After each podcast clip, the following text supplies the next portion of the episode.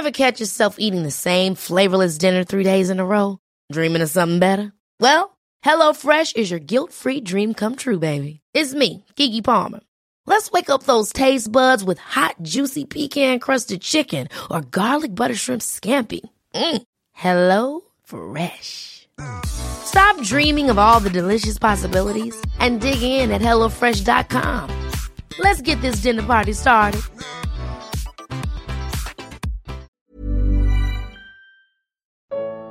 Será que você está esperando pela trombeta errada? Primeira parte. Primeira carta aos Tessalonicenses, capítulo 4, versículos 13 ao 18. Comentário de Mari Persona.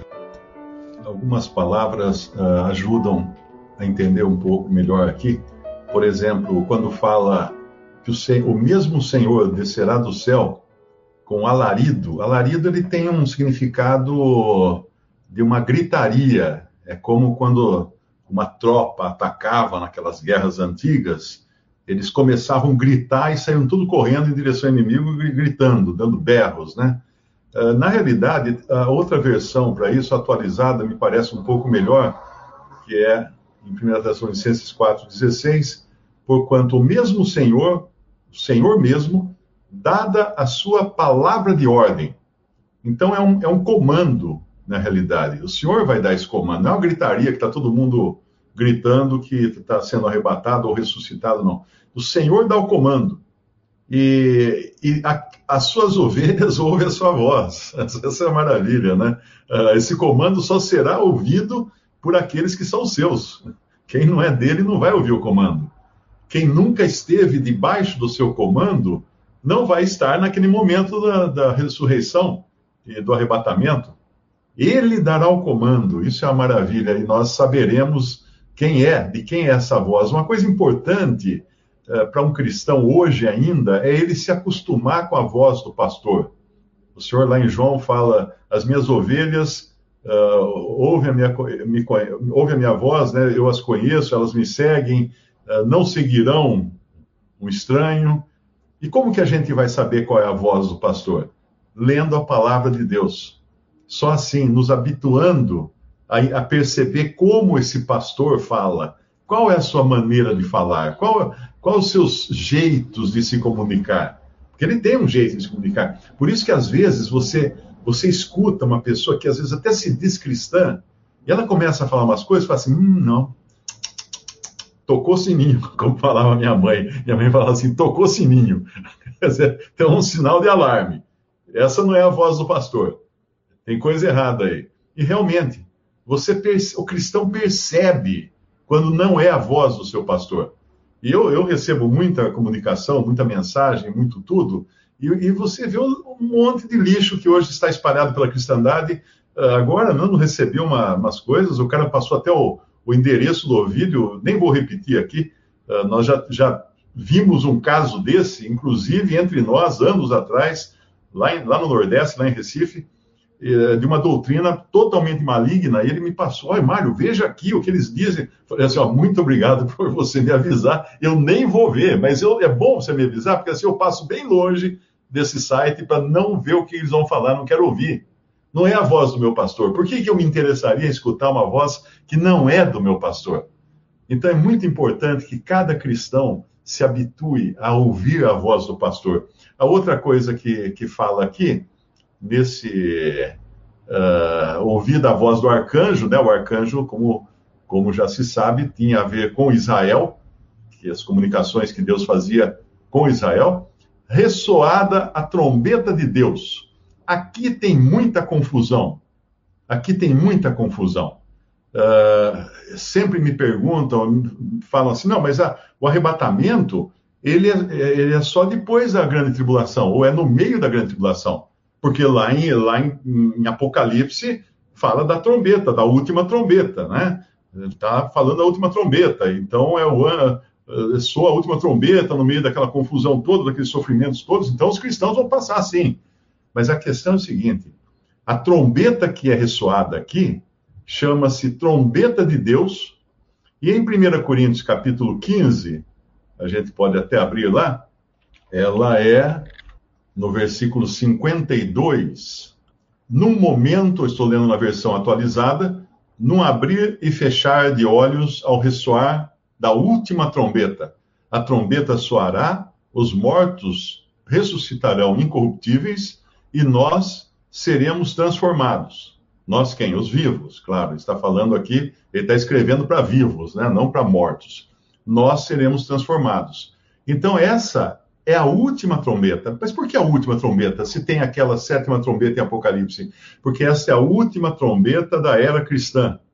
É, é preciso entender o seguinte: no momento em que essa trombeta soar para nós cristãos, não para o mundo todo, nós seremos transformados, ou os mortos serão uh, ressuscitados, e nós seremos transformados e subiremos para estar com o Senhor. Acabou. Acabou o nosso tempo aqui.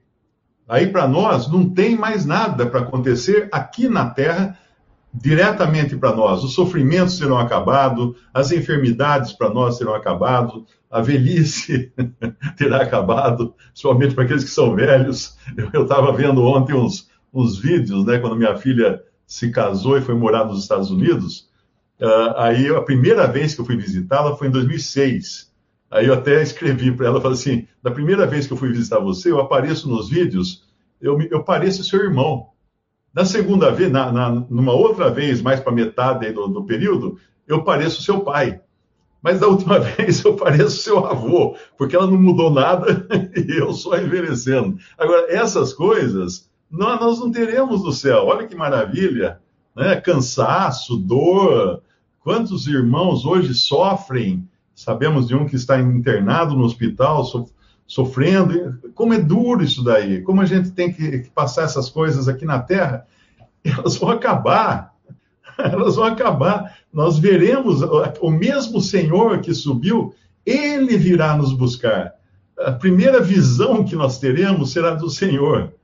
Alguém falou outro dia do, do Pedro, que é cego, do meu filho, e eu falei a vantagem dele. Na verdade, eu não inventei isso me parece que foi Fanny Crosby, que era uma, uma autora de muitos hinos no século XIX, e ela diz, disse isso também. Ela falou assim que não, ela não via como um, um problema é o fato de ser cega, porque ela falou assim: a primeira vez que eu enxergar, eu vou ver a face do meu Senhor, eu vou ver a face do, do meu Salvador. Olha que privilégio! Não gastou os olhos para coisa nenhuma nesse mundo.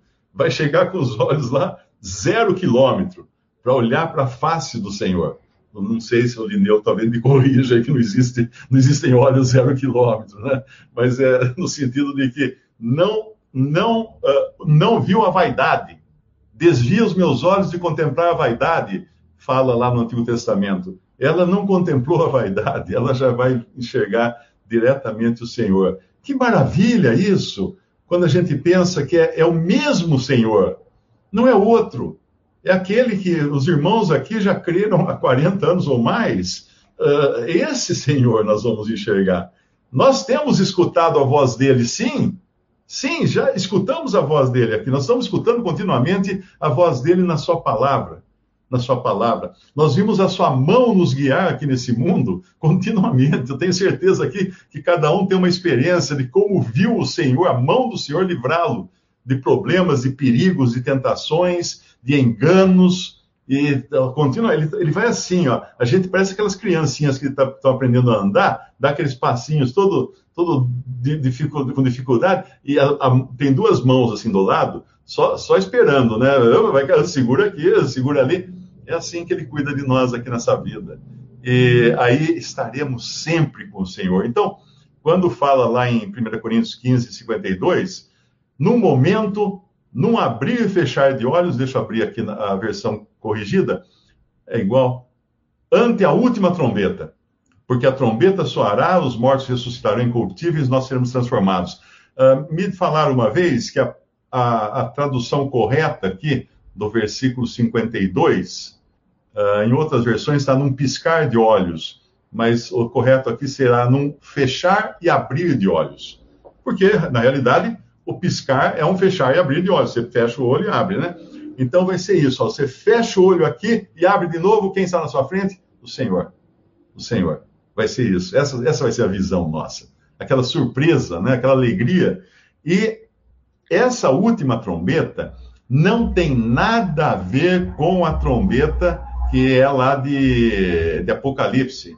Em Apocalipse tem uma trombeta do, do sétimo, uh, o sétimo anjo.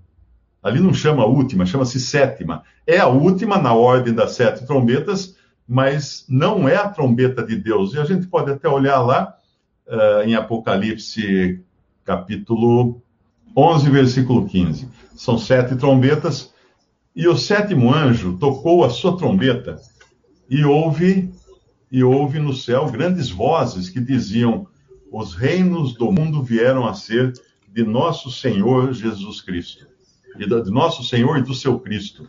Ele reinará para todo sempre.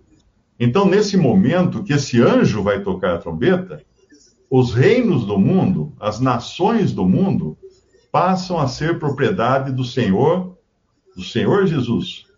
Ele virá, ele reinará sobre, não virá, mas reinará sobre esses reinos para todo sempre, aqui é o que diz nesse versículo, né? Agora, aqui não diz nada de última trombeta, embora seja a última de uma série de sete. E essa é a trombeta do anjo. E se nós lembramos bem, lá em, em 1 Tessalonicenses 4, chama de trombeta de Deus. De Deus. E é um privilégio muito grande, porque a trombeta de Deus é para chamar os que pertencem a Ele. A trombeta dos anjos não é para chamar ninguém. Repare bem, em Apocalipse 11, o sétimo anjo tocou a sua trombeta, houve no céu grandes vozes que diziam: Os reinos do mundo vieram a ser de nosso Senhor e do seu Cristo, e ele reinará para todo sempre. Ué, e aí? Cadê, cadê os, os ressuscitando aí, os, os sendo arrebatados ou qualquer coisa? Não tem. Não tem, porque é, um, é, um, é, uma, é uma ação para ele tomar posse do reino que lhe pertence, de todos os reinos da terra que lhe pertencem. Agora, mais, uma, mais um pensamento uh, lá em relação à, à primeira Tessalonicenses, deixa eu voltar lá. Depois ele vai continuar, né? Os que morreram em Cristo ressuscitarão primeiro, e depois nós, os que ficarmos vivos, seremos arrebatados juntamente com eles nas nuvens a encontrar o Senhor nos ares e estaremos assim e, e assim estaremos sempre com o Senhor. Isso aqui é muito importante. A versão atualizada, Almeida atualizada, diz assim: e assim estaremos para sempre com o Senhor. E por que isso é muito importante?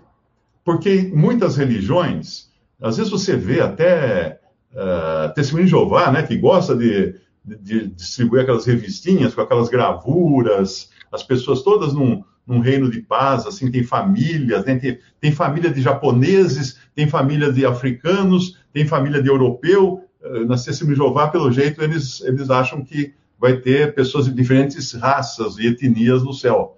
Na realidade, não é no céu, porque eles, uh, a promessa deles, né, a esperança deles é na terra, é de habitar na terra. Então, uh, nós não vamos habitar na terra. Nós estaremos sempre com o Senhor, porque a igreja será arrebatada, os salvos por Cristo, os que são chamados aqui no arrebatamento e nessa ressurreição, de que fala aqui em 1 Tessalonicenses 4, serão levados para o céu, com corpo, com corpos. Ah, mas espera aí, já não estava no céu? O senhor não falou lá para o malfeitor na cruz? Hoje estarás comigo no paraíso? Como é que ele vai estar na terra nessa hora? Olha, é o seguinte, lembra de como o Senhor ressuscitou? Ele morreu, ele morreu, o seu corpo foi sepultado, o seu espírito e alma subiram ao paraíso, não foram ao inferno, hein? Cuidado com aquela má doutrina que tem que diz que Cristo foi pregar no inferno. Para que pregar no inferno? Para a pessoa que tá, tá já está perdida? Não tem o que pregar para quem já já está perdido. Vai pregar para quê? Só para deixar com mais raiva? Não vai, não, não, é aconteceu, não aconteceu isso. É a interpretação errada da passagem, mas não é o nosso tema aqui hoje. Então, o Senhor morreu, foi, foi sepultado. O corpo dele, que dormiu então, o corpo dormiu, foi sepultado, o espírito e alma subiram no paraíso, que é o terceiro céu, como Paulo explica, encontraram, encontrou-se lá com o malfeitor, como ele prometeu. Ele não ia deixar na mão aquele malfeitor. Ele falou: Hoje estarás comigo no paraíso. Não tinha o malfeitor chegar lá e falar assim: ah, não, não está aqui, onde é que foi? Estava sim, eles chegaram lá e, e, se encontraram. Olha que benção maravilhosa, né? E o malfeitor não foi nem batizado, gente, não foi membro de igreja, e ele ainda assim foi para o céu. que coisa estranha é essa?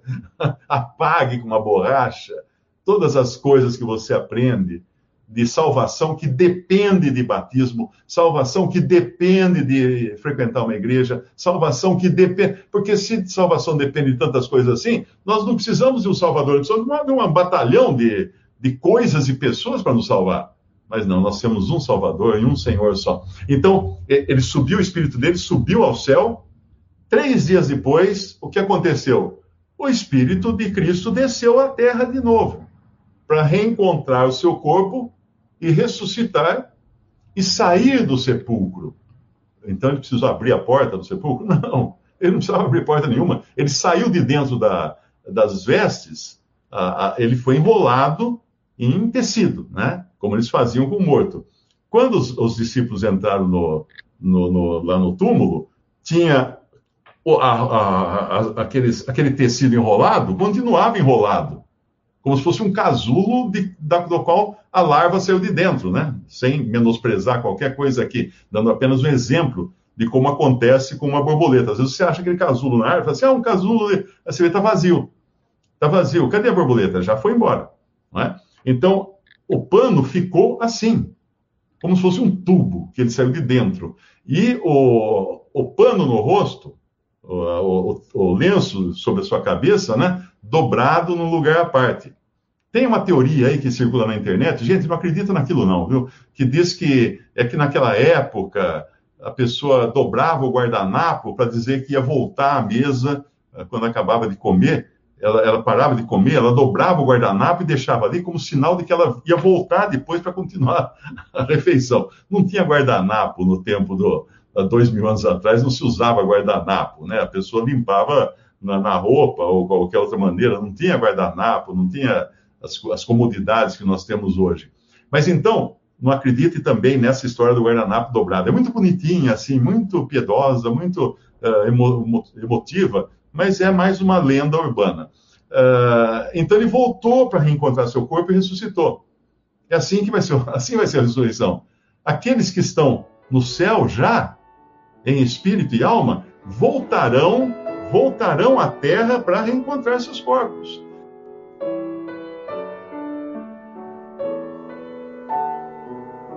Visite respondi.com.br. Visite também 3minutos.net.